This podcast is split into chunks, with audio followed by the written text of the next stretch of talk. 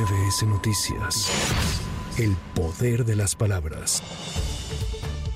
El Frente Amplio por México dio a conocer los nombres de los integrantes del comité organizador que conducirá el proceso para definir la candidatura presidencial opositora. Los dirigentes del PAN, PRI y PRD presentaron a los elegidos. Se trata de los ex consejeros electorales Marco Antonio Baños, Arturo Sánchez, Alejandra Latapí, Rodrigo Morales, María Teresa González, Patricia McCarthy, así como Juan Manuel Herrero, ex director ejecutivo del Registro Federal de Electores. Escuchamos a Marco Baños. ¿Cómo se va a publicitar el ejercicio? Ese es un tema que, por supuesto, nos va a ocupar en buena medida. ¿Cómo se va a generar un esquema adecuado en el marco de la ley para la rendición de cuentas? Ya eh, se hizo aquí eh, también eh, el anuncio de que se tendrá que sujetar a las reglas establecidas en la legislación electoral por las autoridades también y por los criterios y los reglamentos que hay. No se trata de usar cantidades de dinero que no se sepa de dónde vienen.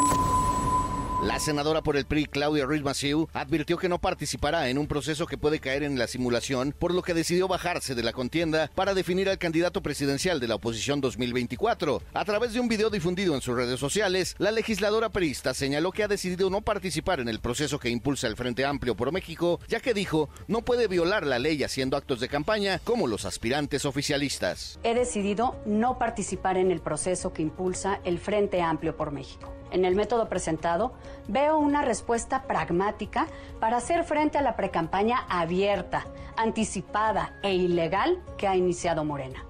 Pero en congruencia, no puedo participar en un proceso que puede caer en la simulación. Si he criticado y señalado que los aspirantes oficialistas violan la ley haciendo actos de campaña, no puedo hacer lo mismo.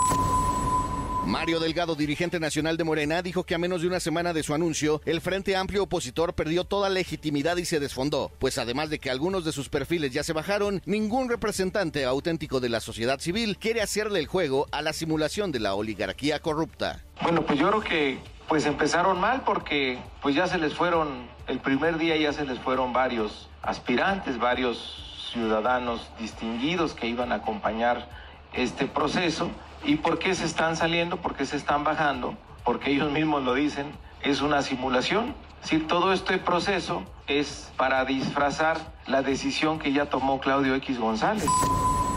La ex jefa de gobierno Claudia Sheinbaum de visita en Lázaro Cárdenas, Michoacán, acusó al empresario Claudio X González de haber financiado fraudes electorales para evitar que llegara a la presidencia Andrés Manuel López Obrador en sus anteriores intentos. Y lo que hoy estamos debatiendo en el país porque no porque haya llegado el presidente López Obrador, el bloque conservador ya se cruzó de manos y ya desapareció. Ya ven ahí anda Claudio X González, ¿y saben quién es ese señor? Es el que comanda toda la oposición. Es un empresario que pagó muchas veces para que hubiera fraudes electorales, para que el presidente López Obrador no llegara al gobierno. Marcelo Ebrard asegura que no busca dinamitar el proceso, solo pide reglas claras y transparencia en manejo de recursos de los aspirantes. Durante su visita por Tlaxcala, dijo que las encuestas son un instrumento de propaganda y las que se equivocaron en otras elecciones no deben ser tomadas en cuenta. No es porque yo quiera dinamitar el proceso, sino es porque eso nos favorece y es lo que el pueblo quiere. O sea, que seamos claros, seamos transparentes. Entonces, bueno, el, monto que fijó el partido son 5 millones. Todo el mundo nos va a fiscalizar, ¿no? va a depender de que yo lo diga. Que seamos congruentes, ¿no? Eso es todo, no, no quiero dinamitar nada, al contrario, soy el que más ha ayudado al proceso. Lo que dinamita el proceso es que no haya transparencia, o que se mienta, los acarreos, las dádivas, todas esas cosas lo que pueden dinamitar el proceso, no yo, al contrario. El Servicio Meteorológico Nacional alertó que la tormenta tropical Beatriz sigue acercándose a costas nacionales, por lo que no se descarta un impacto en la zona costera de los estados de Michoacán, Colima y Jalisco. En conferencia de prensa, Alejandra Méndez Girón, coordinadora del Servicio Meteorológico Nacional, dijo que Beatriz seguirá incrementando su fuerza hasta alcanzar la categoría de huracán.